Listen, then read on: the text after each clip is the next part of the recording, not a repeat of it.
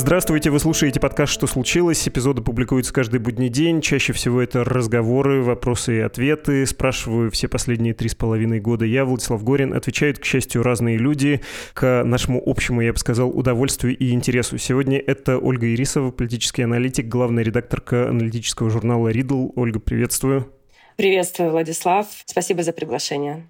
И Антон Шаховцов здесь, директор Центра демократических принципов Австрии и ассоциированный научный сотрудник Университета Вены, тоже Австрия. Антон, мое почтение. Владислав, здравствуйте. Оля, привет.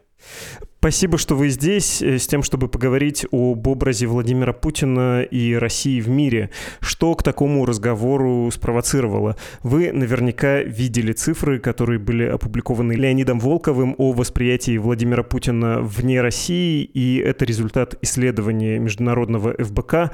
Предварительные графики впечатляют, и самих исследователей, судя по всему, они, в общем, тоже впечатлили и поразили. Я говорю про сторонников Навального. Например, вот прямо сейчас сейчас могу посмотреть. Франция. На вопрос, какими словами вы бы описали Путина, 45% э, ответили «сильный лидер». Ну, то есть там понятно, что не складывается такая специфика опроса, но тем не менее. На втором месте 31% диктатор, потом военный преступник 30%, э, опасный политик 27%, и далее по неспадающей жесткий, но справедливый, убийца, тиран, гомофоб, клоун, предсказуемый президент. Последние два пункта про клоуна и предсказуемого 5,3%.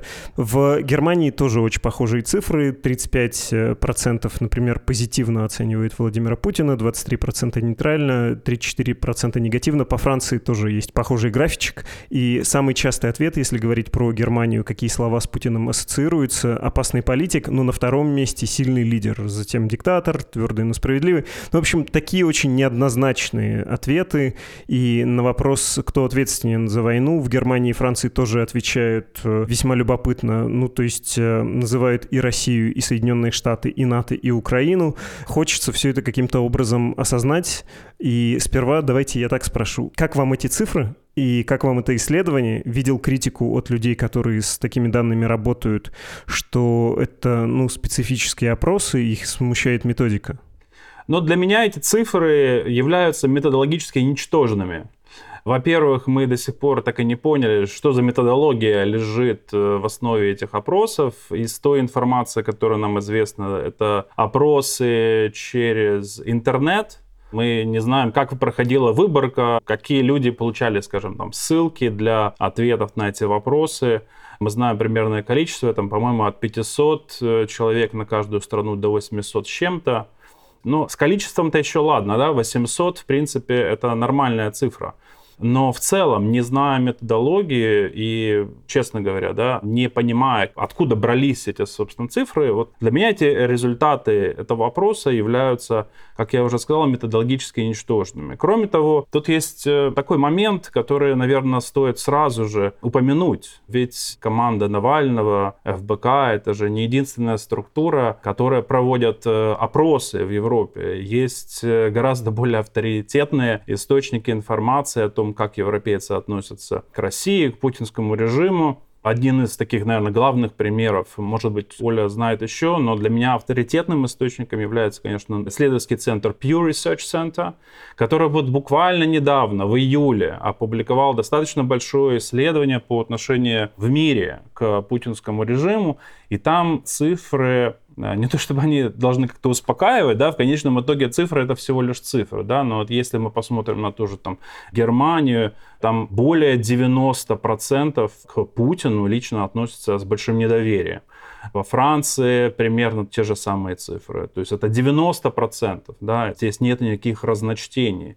А, что касается НАТО, в Европе к НАТО традиционно скептическое отношение, что не означает совершенно, что страны собираются из НАТО выходить. А что касается вот тех вариантов ответов, которые предлагала ФБК в своем опросе, ну, я не социолог, я политолог, да? но даже для меня, как для политолога, такие варианты ответов, которые предлагались, там, убийца, военный преступник, ну, для многих, наверное, респондентов, если они говорят, что Путин убийца, ну, это должен суд решать, да, или там военный преступник, должен суд решать, можно так считать или нет. Кроме того, изначально была такая постановка вопроса, вот посмотрите, как много людей считают Путина сильным лидером. А какой здесь может быть еще другой вариант ответа? Он что, слабый лидер? Никто же не скажет, что он слабый лидер, да? Кроме того, есть еще такое лингвистическое казус, да, по крайней мере, в английском языке. Я не знаю, какие формулировки использовались во французском, в немецких опросах, но в английском языке strong leader или strong man — это авторитарный правитель. Здесь нету никаких позитивных коннотаций в этом выражении, и поэтому я не понимаю, в чем здесь этот вау-эффект. Да, вот посмотрите, как много считают людей Путина сильным лидером. Может быть, в России, извините за, возможно, русофобию, сильный лидер имеет выражение какой-то позитивной характеристики, в Европе сильный лидер — это человек с авторитарными замашками. И ничего здесь э, положительного нет. Никакой русофобии в русском языке сильный лидер означает э, скорее что-то положительное, как и Иван Грозный. Да? Он у нас не terrible, он у нас не ужасный, он у нас, э, ну вот, грозный, но справедливый тоже, можно сказать. Да. Ольга, что думаете про этот опрос? Так же ли он вас смущает, как Антон? Мне сейчас даже обидно, что я говорю вторая, потому что Антон, к сожалению, все мои какие-то мысли уже озвучил. Я также хотела бы отметить вот эту лингвистическую проблему с этим опросом. Действительно, сильный лидер не имеет ни негативной, ни позитивной коннотации. В других языках это довольно нейтральный термин. Плюс я бы хотела отметить, что начиная как минимум с 2014 года, с аннексии Крыма, западные мейнстрим-СМИ, в общем-то, сделали все возможное для того, чтобы представить Владимира Путина сильным лидером для внутренней аудитории на Западе. Так что этот ответ как раз меня совершенно не волнует. А, говоря об отношении к Путину, так же, как и Антон, у меня есть а, некоторые сомнения в методологии и в полученных результатах этого опроса. И я бы хотела привести в качестве примера июньский опрос ИСИФАР, который был проведен в 11 странах Евросоюза. И согласно данным этого опроса, в целом по 11 странам Евросоюза Россию 55% европейцев воспринимают как противника, с которым они находятся в состоянии конфликта, и еще 9% воспринимают ее в качестве соперника. А два года назад таковых было только 35%. И даже по той же Германии Германии около 62% на данный момент говорят о том, что с Россией они находятся в противостоянии. Таким образом, результаты опроса международного ФБК, они идут в разрез с результатами опросов других структур, которые занимаются социологическими опросами уже не первый год и которым мы, как исследователи, доверяем. Я думал, что я хорошо сделал домашку, но опрос, о котором вы говорите, я не видел. Я посмотрел тот, который упоминал Антон. Pew Research Center его сделал. Еще это вот, э, как Антон и сказал, совсем недавно было опубликовано, да? Недавний был отчет об исследовании летом 2023 года, и я заглянул еще в отчет Bennett Institute for Public Policy, Кембриджский центр. Там тоже весь мир охватывался, и, в общем, тот по старше просто был опрос и постарше исследование в октябре 2022 года оно было опубликовано. И мы с вами не зря, наверное, говорим про то, что Путин — это Россия, Россия — это Путин в этих опросах. Они показывают, в общем, тождественность отношения к Владимиру Путину и в стране, и в других странах. Если коротко о том, что я прочел, ну вот, э, что касается Pew Research Center, два десятка стран на европейском континенте, несколько стран в Азии, плюс США и Австралия, и там виден рост негативного отношения к Путину и почти совпадающий сопутствующее с этим отношение к Российской Федерации. Более глобальное исследование, то, что из Кембриджа, там постулируется, что мир разделен. Условный Запад, Китаю и РФ, они были объектами исследования, относятся плохо. К США хорошо, и ввиду войны этот процесс ускоряется. Тогда как глобальный юг, почти так же хорошо смотрит на Пекин и Москву, как европейцы плохо на них смотрят. Да? Война в Украине, повторюсь, тоже этот э, процесс ускорила, катализировала, и аргументы за Российскую Федерацию и Китай у симпатизантов примерно вот как по государственному телевидению в России говорят. Традиционные ценности, порядок, ну и вообще не нравится нам ваш либеральный Запад, а нравятся наши, как дома, автократии. Как там э, любят в России говорить чиновники, Путин и пропагандисты, большая часть мира с нами, она она понимает Россию, и вот это исследование, собственно, это показывает, что похоже так. Ну или, во всяком случае, респонденты склонны так отвечать. Собственно, вопросы к вам. Где в мире Путина уважают, э, считают позитивным персонажем, и из-за чего? На какие исследования касаемо всей планеты смотрите вы? Да, я хотела сделать небольшую поправку об отношении стран Запада к России и Китаю, ссылаясь на тот же опрос июньский и CFR, мы видим все-таки разделение вот этот образ, роль России, которая раньше разделяла в какой-то мере Европейский Союз на так называемых понимателей России, тех, кто склонен видеть в России перспективного партнера и выступать за сближение как минимум в экономической сфере, и тех, кто выступал за сдерживание России, вот теперь эту роль занимает Китай. После начала полномасштабного вторжения в Евросоюзе количество людей, готовых видеть в России возможного союзника, планомерно сокращается. Но что интересно, отвечая на вопрос, а что если Россия вот сейчас совершит шаги в сторону перемирия с Украиной, вернет оккупированные территории, видят ли люди на Западе возможность налаживать сотрудничество с Россией? В целом в Евросоюзе к этому относятся вполне позитивно, и рост доли людей, которые отвечают на этот вопрос положительно, оно также увеличивается. Но после начала полномасштабного вторжения также идет большая дискуссия о том, как Евросоюз должен относиться Китаю на фоне вот этой антикитайского вектора байденовской администрации. В Евросоюзе обострились вопросы, а что вообще, в принципе, делать с экономическим взаимодействием с Китаем. И вот здесь мы видим два полюса. Если там, допустим, Макрон и Франция в целом выступают с такой вот примирительной точки зрения, что мы должны углублять сотрудничество с Китаем вне зависимости от, от взаимоотношений России и Китая, и даже вне зависимости от того, если Китай будет поставлять вооружение России, то, допустим, наднациональные структуры Евросоюза, они выступают за сдерживание и скорее видят в Китае потенциального противника. Вторя в этом случае и позиция администрации Байдена. Отвечая на вопрос, где в мире относятся хорошо к Владимиру Путину, ну, здесь мы должны понимать, да, что те страны так называемого глобального юга, где сейчас активизируется внешняя политика России, в том числе и информационные кампании российского влияния активизированы, куда идут достаточно большие финансовые потоки, списываются долги и так далее, они скорее видят в России не некого вот лидера свободного мира, каковым Россия и российские медиа пытаются представить Россию, они видят в взаимоотношении своих стран с Россией вот абсолютно такой шкурный интерес. На данный момент э, это отвечает их стратегиям, их приоритетам, они не хотят, особенно страны Африки, южнее Сахары, они не хотят стать жертвами противостояния между Западом и Россией и они скорее предпочитают сохранять нейтралитет. То есть в этом случае я бы не говорила о том, что эти страны выступают на стороне России в ее войне против Украины. Они скорее выступают нейтральными наблюдателями, потому что также они довольно ясно понимают, что китайские инвестиции, от которых этих стран достаточно сильно зависят, в том числе продиктованы их позитивными отношениями с Китаем, который все же в этом противостоянии, в противостоянии России и Украины, видит противостояние Китая и Запада. Давайте я здесь добавлю, что некоторые успехи современной российской дипломатии в Африке, в африканских странах, это отчасти, возможно, даже это значительная часть успеха советской дипломатии в том регионе. Для многих африканских стран, для многих элит африканских стран, в принципе, есть некоторая непрерывность дипломатии советской и российской.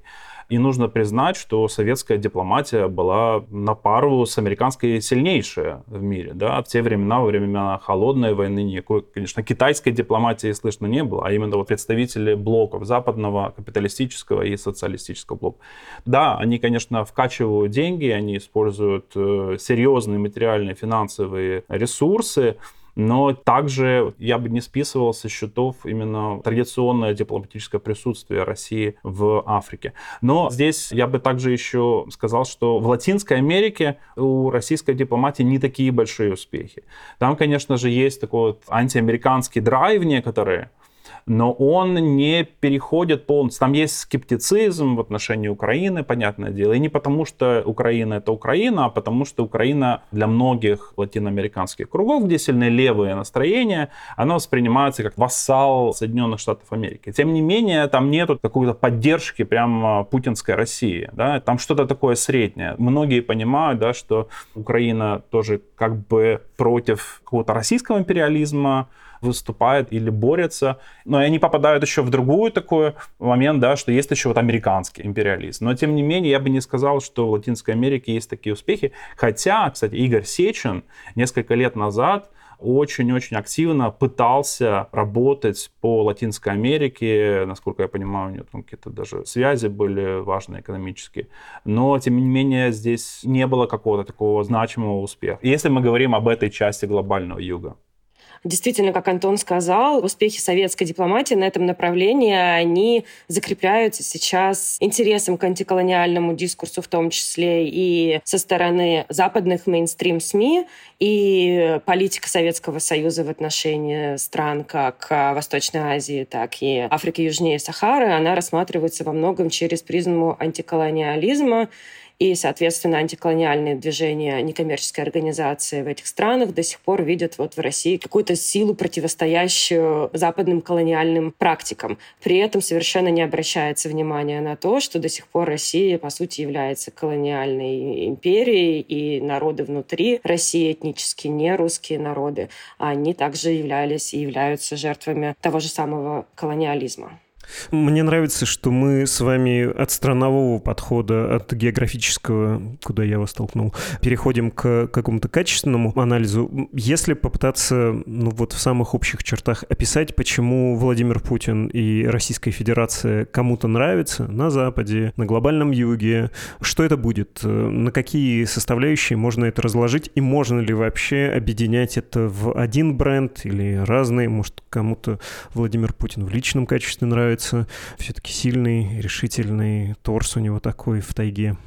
Я хочу начать свой ответ с такого небольшого анекдота. Не в плане анекдоты как шутки, а в плане такого личного наблюдения. Я на одном форуме в прошлом году слушал выступление представителей гражданского общества из одной африканской страны, который рассказывал, что вот они борются против коррупции в своей стране, против коррумпированных элит, как они считают, возможно, так и есть, э, некоторых авторитарных замашек э, своих лидеров.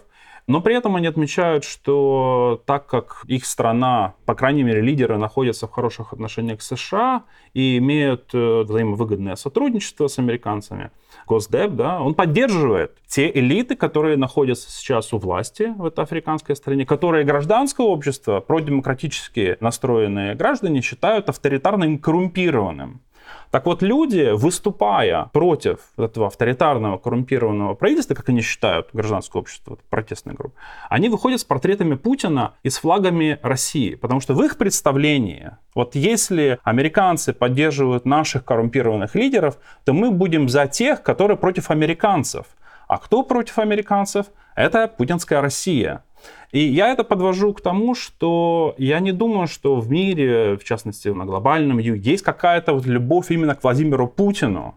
Скорее есть не любовь к тем, против которого считается Путин борется или там воюет. Да? Это против Запада, это против западного империализма и самое главное против Соединенных Штатов Америки. Вот это не любовь к Соединенным Штатам Америки, к Западу в целом, к Западной Европе, как бы это такая любовь Путина от обратного, да, это не любовь вот заради Путина, это просто такая манифестация нелюбви противников Путина. Ну, очень понятный механизм и по советскому опыту, да по-любому вообще.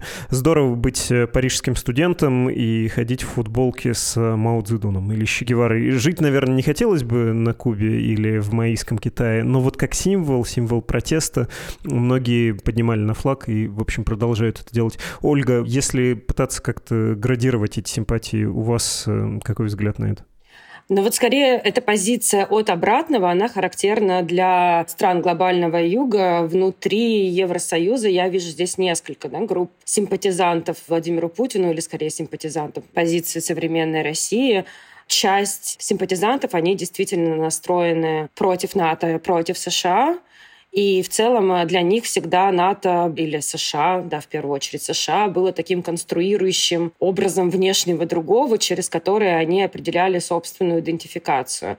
О России они практически ничего не знали. В целом какие-то обрывки информации, которые долетали до них, они в том числе были продиктованы российскими пропагандистскими СМИ, такими как Rush Today, которые среди крайне левой прогрессивной аудитории достаточно большую популярность набирали за счет счет своего вот такого анти-эстеблишмент посыла. И скорее образ России у них вот формировался через какие-то очень позитивные практики, а не через реальную ситуацию, которая происходила внутри страны. Таким образом, вот здесь я бы сказала, что эта симпатия вызвана в первую очередь антипатией к США и непониманием внутренней ситуации внутри России. То есть их фокус был смещен в сторону США и никогда не стоял на России. А других симпатизантов мы можем найти в числе пацифистских движений Евросоюза. И здесь я могу говорить на примере Германии, где я сейчас нахожусь после начала полномасштабного вторжения. Германское пацифистское движение, оно в целом раскалывалось на несколько фракций самая малочисленная из которых призывает поддерживать Украину, в том числе поставками вооружений – более многочисленная фракция выступает с какими-то очень обтекаемыми лозунгами мира, но против поставок вооружений но достаточно большое количество людей среди пацифистского движения выступают с точки зрения скорее вот пророссийских каких-то интересов, видя в политике НАТО основной механизм запуска этой войны. Более того, есть также группы, которые видят в России возможного союзника в случае будущего противостояния большого глобального Запада с Китаем, и для них важно сохранить Россию вот в своей орбите влияния, как им кажется, для того, чтобы в будущем Россия не стала, а она сейчас уже становится, вассалом Китая. Я предложил бы запомнить эту мысль и продолжить, а сейчас сделать небольшую остановку. Уважаемая коллега из дружественного медиа под названием «Сигнал» хочет сделать анонс, рассказать про материал о том, как путинизм пожирает, ну, не то что детей, но попутчиков, турбопатриотов, э, вроде Стрелкова, потом продолжим. Привет, меня зовут Ульяна Миненкова, я редакторка рассылки «Сигнал». После мятежа Пригожина российские власти преследуют даже тех, у кого до сих пор, кажется, был иммунитет – турбопатриотов и генералов Минобороны. Теперь политики, активисты и многие другие спорят, можно ли поддерживать Суровикина, требовать освобождения Игоря Гиркина и называть политзаключенными тех, кто поддерживал войну, но делал это без уважения. Мы решили разобраться, если военный преступник сидит не за военные преступления, а за критику власти, можно ли считать его политзаключенным? Вопрос оказался даже сложнее, чем мы предполагали. Ссылка на письмо в описании этого эпизода «Что случилось?». Сигнал выходит трижды в неделю в виде имейл-рассылки и дважды в виде подкаста. Подписаться на нас можно на сайте getsignal.news. Расскажите о нас своим друзьям и близким. Знание – сила, будущее – это вы.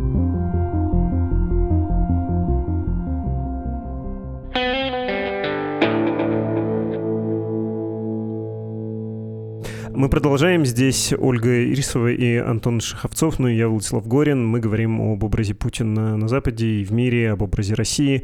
У меня есть к вам кощунственный вопрос, но я давайте так прикроюсь. Сделаю вид, что это не моя логика, а логика идеологов в Кремле, например, МИДа российского и вот что-то такое, московское. А можно ли сказать, что для Владимира Путина и его администрации есть разные симпатии, разные, что ли, ценности, и для них приоритет приоритет были бы симпатии на Западе. Над этим они работали целенаправленно. Антон, вы проводили исследования, вы про это и в нашем подкасте рассказывали. А вот то, что на глобальном юге сложилось, во многом по традиции еще советской, ну, это, конечно, приятно, но чего стоит общественное мнение в странах, где не выбирают политиков, где это общественное мнение не оказывает никакого давления?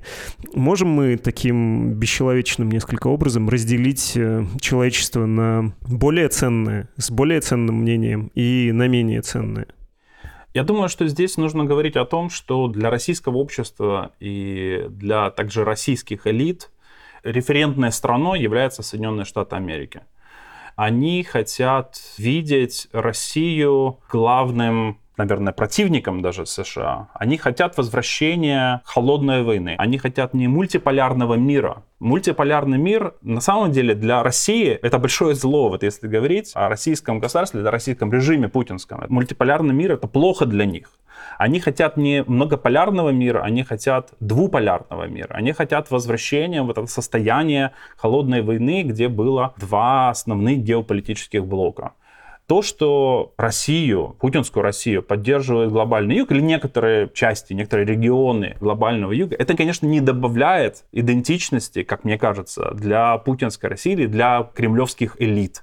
Для них важно уважение со стороны США, для них важно ощущать, что они равны, или что американцы считают путинскую Россию равной себе да, по значимости, даже по угрозе, по всему тому, что путинская Россия приписывает Соединенным Штатам Америки. Да? Даже если мы посмотрим на вот этих кремлевских политтехнологов, они же, когда говорили об угрозе цветных революций на постсоветском пространстве, как вот эти все цветные революции производятся Госдепом, Соросом, ЦРУ и прочими интересными людьми, они же об этом часто говорили с таким вот э, сожалением. Они говорят, это вообще-то мы должны делать, это мы должны этим всем заниматься, это не американцы, а мы должны это делать. То есть они считали и считают по-прежнему, да, что те методы, которые они приписывают американцам, должны делать они, что говорит о том, что они хотят вот эту двуполярность, они хотят такую игру между двумя геополитическими силами, блоками, Поэтому вот все остальные, это, наверное, не так важно. Все остальные только могут добавить вес, добавить геополитический вес, но они, это не главные референтные страны. Да? Это мало добавляет к идентичности самого путинского режима. Я бы, наверное, немного поспорила здесь с Антоном, потому что в каком-то внешнеполитическом видении Кремля и идеологов Кремля я в последние годы все-таки вижу признание того факта, что Китай становится все более значимым полюсом силы, и Россия вынуждена признавать роль Китая, в том числе в Центральной Азии, и потихоньку позиции России в Центральной Азии становятся менее выраженными по сравнению с позициями Китая в Центральной Азии. А, возвращаясь, Владислав, к вашей формулировке вопроса о неравнозначности отношений к симпатиям западных э, стран или обществ западных стран и общества стран глобального юга, все-таки я хочу отметить, что в странах глобального юга до сих пор есть страны, где проводятся честные выборы и где власти этих стран могут меняться в результате честных выборов, что, в принципе, и произошло недавно в Бразилии, когда на смену Больсонару пришел Лулу да Силва, и мы не должны маркировать страны глобального юга так же, как вот какой-то единый полюс, с которым Кремль может работать едиными методами.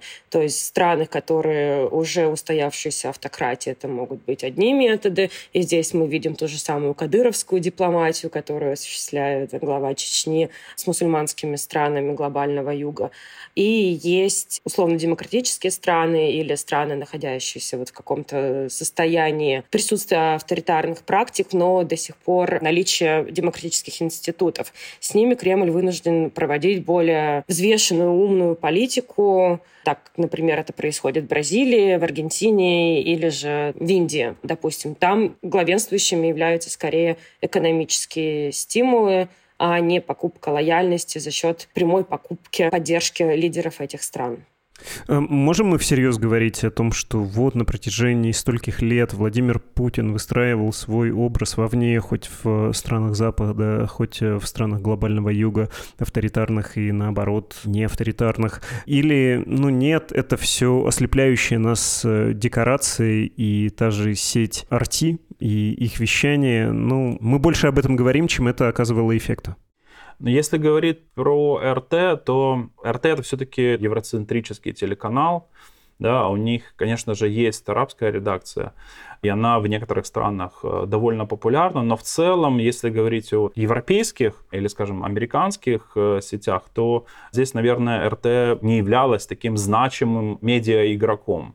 Дело в том, что многие и в Европе, и в Латинской Америке, где, кстати, вещает именно РТ на испанском языке. Эта редакция на испанском языке, она даже не столько про Испанию, сколько именно про Латинскую Америку. Так вот, люди в европейских странах, в частности, да, я не очень знаю про Латинскую Америку, они все-таки предпочитают свои собственные СМИ, С одной стороны, они, конечно, не прячутся. Они переименовали Russia Today, Россия сегодня в РТ не для того, чтобы спрятаться за этими двумя буквами, как будто никто не знает, что из России. Все, конечно, знают, что из России. Но люди все равно предпочитают свои собственные СМИ. Поэтому здесь э, вот эффект э, такой. Мы часто даже, наверное, ведемся на опломб э, Маргариты Симонян, которая преувеличивает значение РТ. Все-таки нет такой значимости. Больше, наверное, играет роль спутник, потому что они производят некоторые тексты, которые другие СМИ могут копировать. Спутник News существует на нескольких языках, гораздо больше, ну, это дешевле просто, чем РТ, гораздо больше здесь языков. И это, э, СМИ работают. Но если мы говорим о влиянии, то, по крайней мере, после того, как Европейский Союз ввел блокировку РТ сразу же после эскалации российско-украинской войны в феврале 2022 года, РТ изменила свою тактику, и вместо того, чтобы приглашать э, журналистов, блогеров, каких-то аналитиков, э, таких прокремлевских, пророссийских или антиамериканских, антизападных, вместо того, чтобы они работали под одним большим брендом РТ, они сейчас скорее тайно сотрудничают с блогерами, которые, не раскрывая свои контакты с российскими кураторами, можно так даже сказать. Тем не менее, они проводят вот эту повестку через свои каналы связи, опять же, не рекламируют эту связь с Россией. И таким образом они не попадают под запрет, естественно, как сотрудничающие с российскими СМИ, они попадают в такую очень комфортную оболочку свободы слова. И таким образом они сейчас, э, собственно, функционируют. Я бы хотела добавить, наверное, по влиянию Арти и других кремлевских СМИ в Латинской Америке. Все-таки испаноязычная Арти являлась, по крайней мере, на момент до начала полномасштабного вторжения в Украину достаточно крупным игроком. И с точки зрения качества контента, и с точки зрения вот, ориентации испаноязычных кремлевских медиа, они в основном были настроены на освещение локальных проблем, на подсвечивание вот этого антиамериканского угла, и сводили фокус в сторону от России, от Украины. И поэтому внутри Латинской Америки, в части стран, они воспринимались вот скорее как какое-то СМИ свое. Плюс Арти довольно качественно начали делать документальные фильмы и другие проекты, за счет которых их эффекты, их присутствие в странах Латинской Америки мультиплицировалось. Также, наверное, мне хочется немножко пнуть западные СМИ, которые создали совместно с кремлевскими СМИ вот этот образ а, всемогущего Путина, когда в том числе обвиняли Россию в избрании Трампа и в целом создавали вот этот образ, что Владимир Путин является человеком номер один в мире, который может даже избрать президента США. Вот скорее, наверное, даже эффект от публикаций западных СМИ в плане выработки некоего образа Владимира Путина на Западе, он являлся более значимым, чем эффект от российских пропагандистских СМИ пусть и через э, демонизацию. Если смотреть на динамику сейчас, э, ну, понятно, что за полтора года войны должны были быть э, изменения, можно наблюдать, что позитивный образ, он скорее меркнет, это идет на спад или нет. Нельзя сказать, что есть существенные резкие изменения в представлении людей во всем мире, кто такой Владимир Путин и что такое Российская Федерация. Согласно тем исследованиям, которые я видел, с которыми я знаком, я могу сделать вывод о том, что отношение к путинскому режиму, к Путину достаточно негативное, по крайней мере, в европейских странах. И оно такое, оно стабильно негативное. И здесь я не стал бы радоваться или не радоваться этим цифрам. Меня беспокоят совершенно иные цифры. Меня беспокоят цифры поддержки Украины они более значимы в данной ситуации, потому что Путин не улучшит свой имидж если он ухудшит имидж, если больше людей его будут считать вот там кровопийцей, жестоким, безумным диктатором, тем, возможно, будет больше голосов, которые будут говорить, что Украине ничего не светит, Украине нужно договариваться с Россией, нужно замораживать конфликт или отдавать какие-то территории. Меня вот это беспокоит. Да? Отношение к Украине как стране, которая противостоит российской агрессии. Да? Нужно ли ее дальше поддерживать? Нужно ли давать оружие? Какое оружие давать? Вот эти вопросы для меня в контексте российско-украинской войны и вообще противостояния, скажем, России против Запада, они меня интересуют больше, потому что они более значимы. Путин зашел в такую спираль, может быть, даже не ухудшение, но не улучшение своего образа на Западе. Он из этой спирали уже не выберется. И поэтому другие вещи, как мне кажется, являются более важными. Да, я согласна в целом с Антоном. И по тем результатам социологических опросов, которыми я оперирую, примерно в два раза ухудшился образ как России, так и Путина с начала полномасштабного вторжения. Что касается поддержки Украины на Западе, для меня это тоже довольно болезненная тема, так как по последним опросам в США особенно среди республиканского электората, растет скепсис в отношении дальнейших поставок вооружений, дальнейшей финансовой поддержки Украины. И довольно большая часть республиканского электората считает, что США уже слишком много тратят на поддержку Украины. Вот с этими цифрами, как раз, мне кажется, на них мы должны больше внимания обращать, как Антон уже и сказал. И также я согласна с тем, что действительно мы не можем э, ожидать какого-то улучшения образа Путина на Западе, несмотря на все вот эти пиар-попытки российских пропагандистских СМИ или политтехнологов, которые скорее заключаются не в попытках улучшить образ России или улучшить образ Путина, а в попытках очернить Украину, украинских военных, украинские действия. Я не вижу большого эффекта на Западе от этих попыток, но также мы не должны вот этот черный пиар списывать со счетов.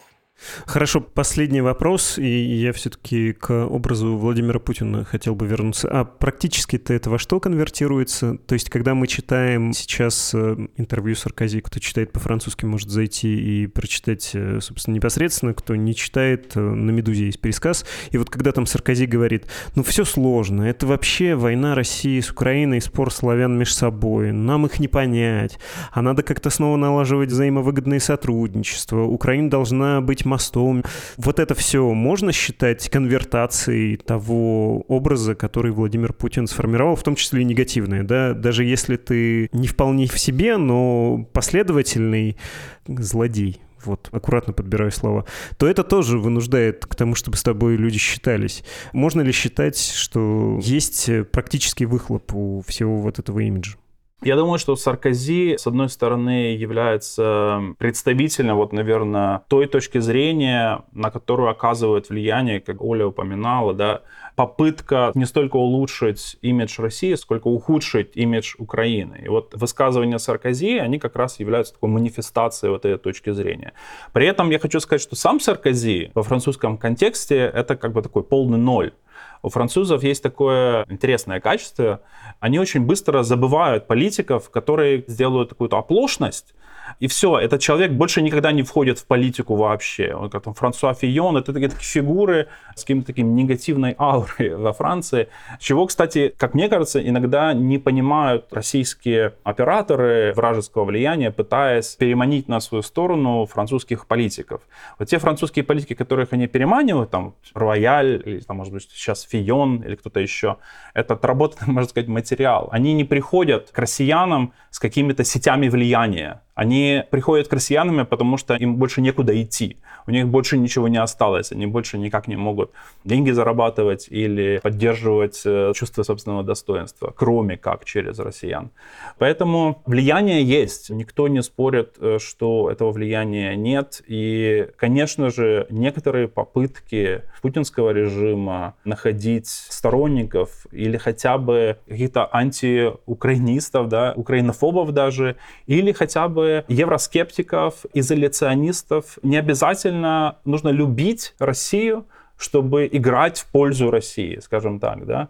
И такие люди есть. В принципе, они всегда могут работать с этими операторами враждебного влияния российского. Они всегда есть в наличии. И они используются. Другое дело, что Кстати, вот после полномасштабного вторжения в Украину Россия таки потеряла многих своих друзей даже среди антисистемных сил. Даже вот если посмотреть на национальное собрание во Франции, да, это партия Ле Пен, которая раньше называлась Национальный фронт, если посмотреть на Лигу Севера в Италии, они отстранились от России, потому что это была такая красная линия, да. Российское вторжение в Украину не является популярным в Европе, и правые популисты, как бы слушая мнение своих же жителей, они сделали такой вот шаг назад в этих отношениях, которые у них были раньше. Конечно, кстати, вот в Германии, где Оля находится, там есть альтернатива для Германии, которая, наверное, еще усилила свои прокремлевские позиции, но это в некоторой степени исключение из правил. Но тем не менее, возвращаясь, да, враждебное влияние, оно работает. Оно не на 100% работает, но в какой-то степени оно эффективно. Я, наверное, хочу несколько примеров привести, вот каких-то позитивных последствий, которые случились на фоне вот этого образа России, которая уничтожает не только Украину, а противостоит, в принципе, вот всему западному либеральному миропорядку произошла консолидация внутри Евросоюза. Мы видим, что отношение к России как к возможному партнеру оно ухудшилось, но при этом за последние полтора года внутри всех стран Евросоюза произошло серьезное усиление симпатий к США. То есть не совсем симпатии, а скорее США теперь видится внутри Европы как союзник и партнер. Также одним из положительных последствий я бы назвала уменьшение энергетической зависимости Европы от России – и внутри Германии это принятие в июне этого года первой за многие-многие годы концепции национальной безопасности, после принятия подписания которой Олаф Шольц заявил о том, что на данный момент именно Россия является ключевым вызовом для стран Европы.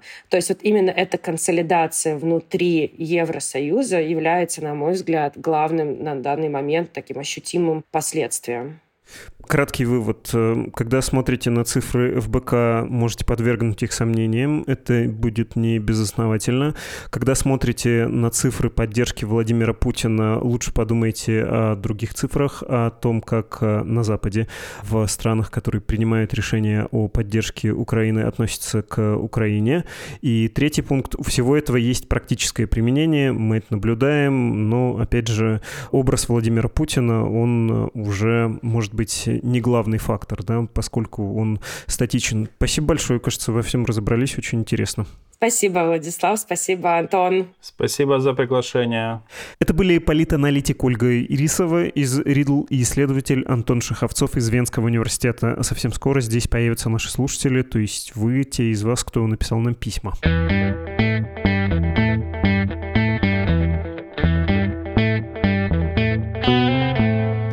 Ящик подкаст собакамедуза.io. Открываю его и читаю ваше послание. Алексей написал. Он отзывается на подкаст про Яндекс Такси и критикует за то, что собеседники не смогли ответить на вопрос «А мне что с того? Я человек простой».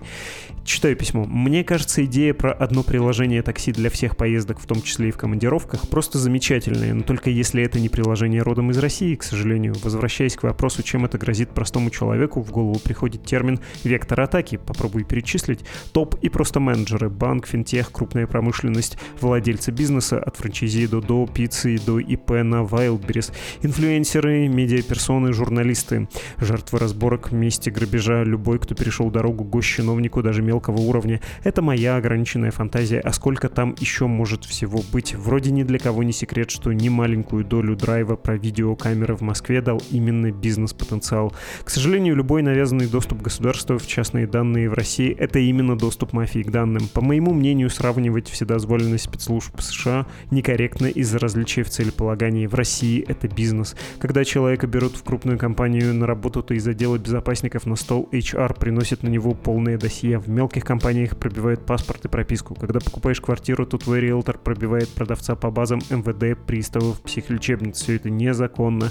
Но это огромный рынок доступа к данным, огромный и по транзакциям, и по деньгам. Когда моя семья столкнулась с обладателем доступом к такому ресурсу, не помогало ничего. Они знали практически в реальном времени о моем передвижении, моих билетах, планах. Не помогало иметь несколько чистых телефонов. И, кстати, заказывать такси, уходя пешком в другой район, тоже не уверен, что работало. И это были не органы, это просто частное выяснение отношений. А сколько отжатых бизнесов, сорванных контрактов, перехваченных поставщиков или пропавших грузов было и будет.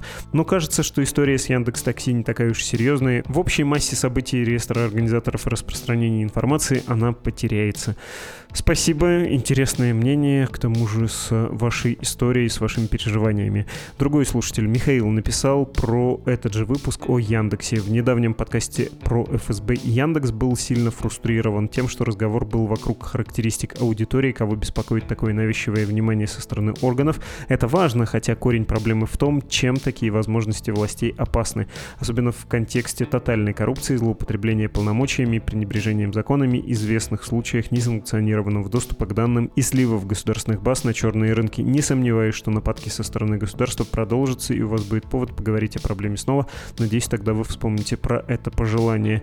Спасибо, Михаил. Да, вспомним, и предыдущий слушатель тоже обратил по большому счету на это же внимание. Я имею в виду письмо, которое читал до вашего. Кстати, Михаил, я прочел ваше письмо целиком и всерьез не готов снова заговаривать про то, что я не верблюд, то есть Медуза не пропагандист, и еще про методичку Демпартии США.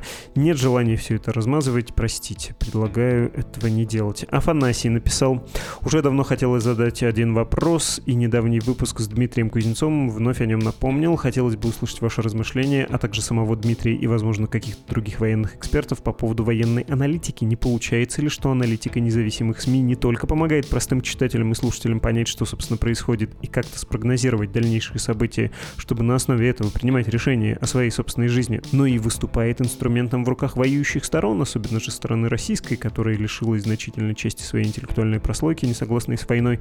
Это ни в коем случае не обвинение кого-либо, но правда хотелось бы понять, есть ли какие-то границы публичных размышлений, которые выставляют сами для себя аналитики, вроде дорогого нам Дмитрия, чтобы не подсказывать военным, да и в целом, что думают об этом сами. Не думаю, что кому-то наша аналитика может чего-то подсказать. Вообще-то у военных данных для сравнения анализа больше, и они действуют не на основе открытых данных, как это делает тот же Дмитрий Кузнец. В общем, сомневаюсь, что военные из любой страны, из России, из Украины, пользуются всерьез чем-то, о чем пишет пресса, и тем более верит этому. На то они и военные, чтобы еще и на войне, к тому же, уж как-то без гражданских действовать и не давать обмануть себя. А попытки аналитиков, я имею в виду вот Дмитрия Кузнеца и его коллег, восстановить то, как происходит событие, их полную картину или сравнительно полную, законченную по каким-то отдельным следам и признакам, ну, это немножко моделирование несерьезное и неполная информация. У военных, повторюсь, этого больше. Так, есть пара писем в неприемлемом, я считаю, духе с оскорблениями других людей, руганью в наш адрес, угрозами куда-то там написать. Я, давайте для ясности таким людям скажу, рад, что вы слушаете нас, но если хотите вступить в диалог с нами, соблюдайте, пожалуйста, базовое правило цивилизованного общения, даже установку, я бы сказал, уважайте собеседника. Без взаимного уважения диалога не существует. Я ваши излияния выслушивать не обязан, проливать их на других людей точно не буду. У нас тут приличное общество. Будете хамить еще, никто, кроме спамбота, ваше послание не увидит. Как говорила одна моя грубоватая коллега, затевая какой-нибудь бытовой скандал, нервничать будете дома. Так, что еще? Про фондовый рынок. Было такое предложение об этом сделать. Дескать, почему не сделаете? Снова есть письма. Отвечу скопом, хотя уже отвечал в конце прошлого эпизода. Но всем, кого не убедил, приведу еще один аргумент. Но есть, все равно существует конкуренция тем, редакционное планирование, и не все можно вместить в 5 будних дней, и в наш график что-то и годное бывает не реализуется. Приходится выбирать темы по ярче или или как-то поважнее, что ли. Хотя, кому как, конечно, да, для кого что важнее. Татьяна написала добрые слова Ирине Бараган и Андрею Солдатову за выпуск про разведчиков-нелегалов. Ой, я тоже большой поклонник и присоединяюсь к вашим, Татьяна, добрым словам. И Арии этот эпизод понравился. Еще у него есть вопрос. Есть карточки и объяснения, как можно жертвовать медузе? Если можете, проясните мне одну вещь. У меня двойное гражданство России и Израиля, есть счет в Израиле, естественно, на израильский паспорт. Я не понимаю, имеет ли ли Россия хоть какое-то отношение к этому счету? Может ли она получить выписки о движении средств? Ведь, по идее, с точки зрения Израиля, ей гражданин, и давать России данные от нарушения персональных данных, хотя, естественно, Израиль знает о моем двойном гражданстве, а вот Россию я не уведомлял. Думаю, этот вопрос волнует многих ваших слушателей. Если вы можете его осветить, будет здорово. Я бы с радостью оформил донат с этой карты. Да, забыл сказать, живу в России. К сожалению, по экономическим причинам не могу себе позволить Израиль. Слушайте, а если вы живете в России и не уведомляете Россию, вы же в курсе, да, что приехав в Российскую Федерацию с э, вторым паспортом, вы в течение двух месяцев должны уведомить Российскую Федерацию. Ваше право это, конечно, не делать. Я не тот, кто будет за этим следить, но просто знаете, что по российскому законодательству возможна ответственность, если, конечно, да, Российская Федерация об этом узнает. Отвечаю на ваш вопрос, на прямой вопрос. С израильской карточки нам можно перечислять деньги, если вы уверены, что Российская Федерация не узнает о таких транзакциях.